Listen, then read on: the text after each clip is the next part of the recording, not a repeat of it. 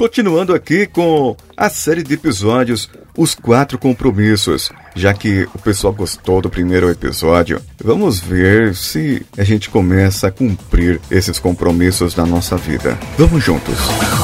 Você está ouvindo Coachcast Brasil a sua dose diária de motivação.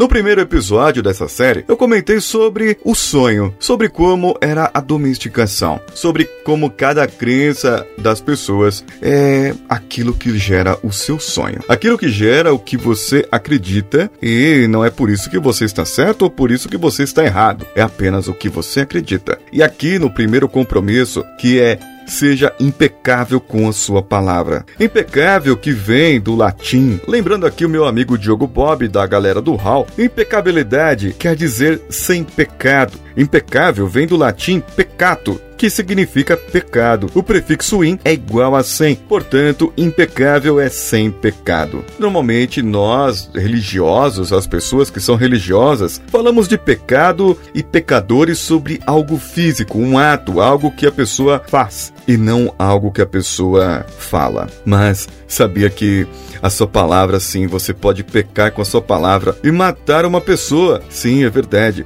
Você pode destruir um sonho, você pode destruir uma vida, mandar uma pessoa pro buraco ao invés de puxar. Mas também você pode animar uma pessoa com a sua palavra. E é disso que se trata esse compromisso. Ser impecável com a sua palavra é pensar antes de falar, é você saber o que vai falar e como vai usar a sua palavra. É como vai dirigir a sua palavra e como e medir como essa palavra vai soar no ouvido da outra pessoa e como você vai ser interpretado. E trazendo para os dias atuais, em que você não está nem aí, coloca um textão no Facebook, ou manda aquele Twitter mandando todo mundo se danar, ou você faz alguma coisa no grupo da família e fica bravo. E ali você não está tomando cuidado com a sua palavra. Você não toma cuidado com o que digita, com o que faz, com os seus atos. Ali ele também cita no livro a parte bíblica, que no princípio Deus criou os céus e a terra, a sua palavra foi a arte da criação. Era tanto poder ali em Deus que ele criou tudo através da sua palavra. E você já parou para pensar que a energia,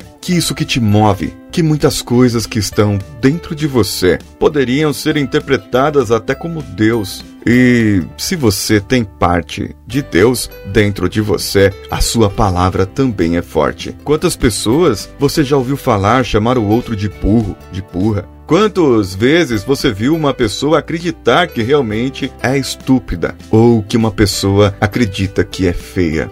Porque as outras pessoas comentaram e não tiveram cuidado com a sua palavra. Eu confesso que, olhando isso, lendo isso e, e vendo, realmente eu também já passei por isso. Eu posso ter Sim, já fiz. Eu, eu, a minha intenção, ela se manifesta através da minha palavra, através daquilo que eu quero falar, através daquilo que eu quero explicar. E se eu não, não explicar muito bem, e se eu não escrever muito bem, se eu não deixar claro aquilo que eu quero, eu posso magoar alguém.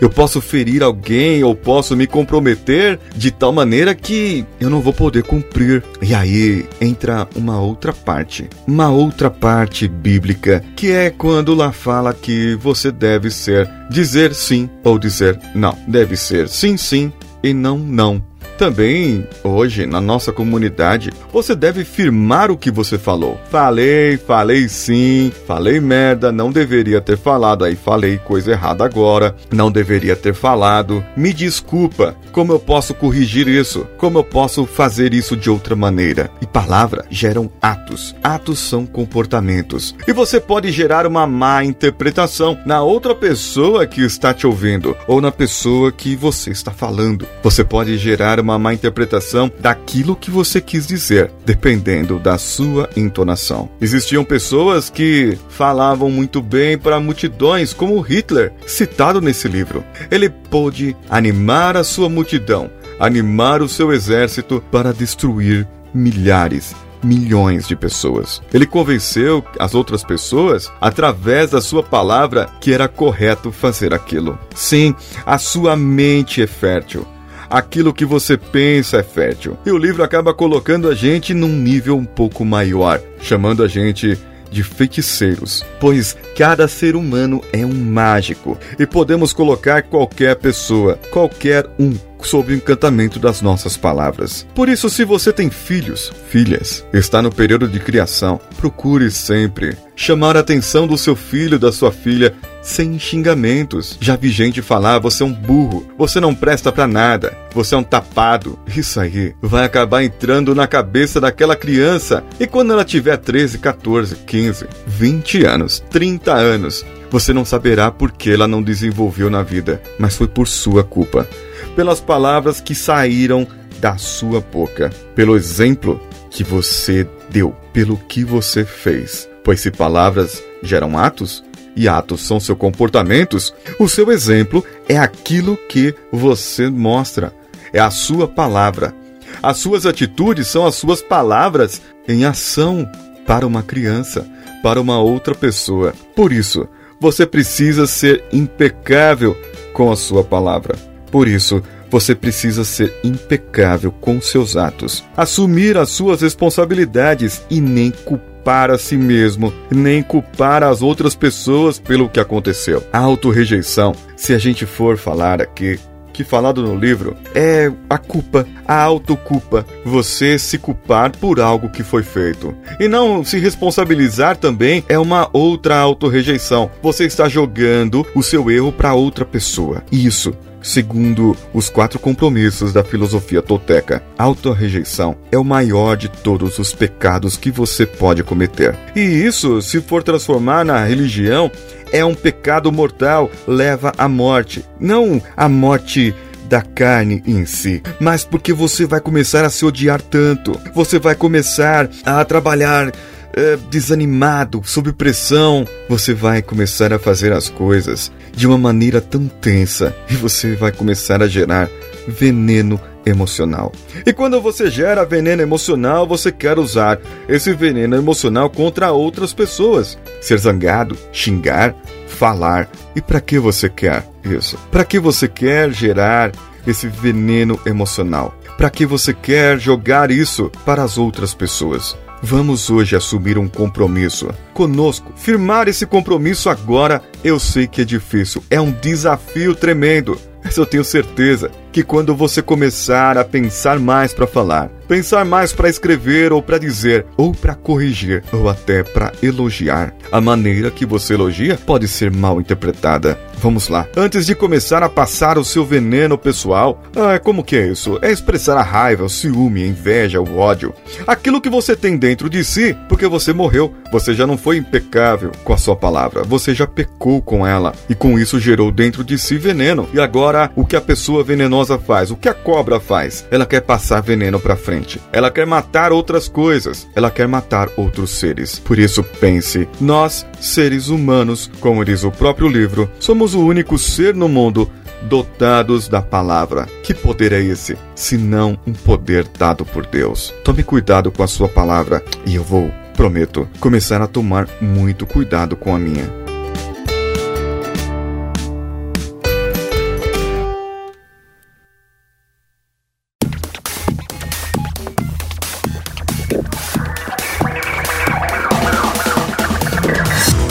Eu agradeço esse mês aos nossos padrinhos e madrinhas e apoiadores. Olavo Montenegro, Matheus Mantuan, Guilherme Souza, Gustavo Guedes, Ana Luísa Caran, André Carvalho, Felipe Machado e Márcio Altoé. Muito obrigado pelo vosso apoio. Eu espero que vocês continuem gostando do nosso conteúdo. E por favor, entre em contato comigo para que eu possa controlar as recompensas de vocês devidamente ou respondam os e-mails que eu mando também, né? Aline Santos lá do nosso grupo do Coachcast, ela comentou no episódio 232 lá no nosso site, quando meu, meu amigo vira um chefe psicopata. Muito bom o tópico do episódio, ela disse, que é comum em empresas também, algo que acontece muito, mas pouco se fala dentro do meio acadêmico. É como você mostra o seu verdadeiro eu quando está na posição de poder. Você está no meio acadêmico também, isso acontece, porque a pessoa desenvolve atividades que dependem de mestrandos, doutorando e pós-docs. E é comum observar que pessoas passam por cima de tudo e todos, manipulam e mentem constantemente para obter destaque. O pior é que se fazem de amigo enquanto você pode favorecer a elas. Parece aqueles vilões de novela, né, Aline? E, e, e eles conseguem avançar na carreira, apresentam sua verdadeira face revelando-se assim: Eu posso, pois estou acima de você. O mais triste, ela disse que isso no meio acadêmico são os jovens cientistas que deveriam atuar como líderes e não como psicopatas à procura de reconhecimento, pisando em cima de todos apenas para alimentar o ego e a falsa sensação de poder. O, no episódio 219, CoachCast Um Ano de Vida, o Sr. A comentou: vai comer esse docinho aí da capa? Tudo bem, não comemos, senhora. Tá à vontade lá, viu? Faça como eles. Comente no nosso site coachcast.com.br ou mande para nós por e-mail no contato arroba coachcast.com.br. Vai lá no iTunes e nos dê cinco estrelinhas. E nós vamos ler favoravelmente aqui quando for a época, o final do mês. Provavelmente o final do mês de março não teremos leitura de e-mails e comentários e eu acumularei tudo para o final de abril, pois eu estou adiantando aqui que eu vou fazer uma cirurgia. Porém, pretendo que os episódios não parem. Eu pretendo, e o Danilo também pretende, e nós vamos adiantar todo o processo para que nós tenhamos episódio suficiente para todo o período que eu ficar sem falar aqui com vocês. Eu sou Paulinho Siqueira. Um abraço a todos e vamos juntos.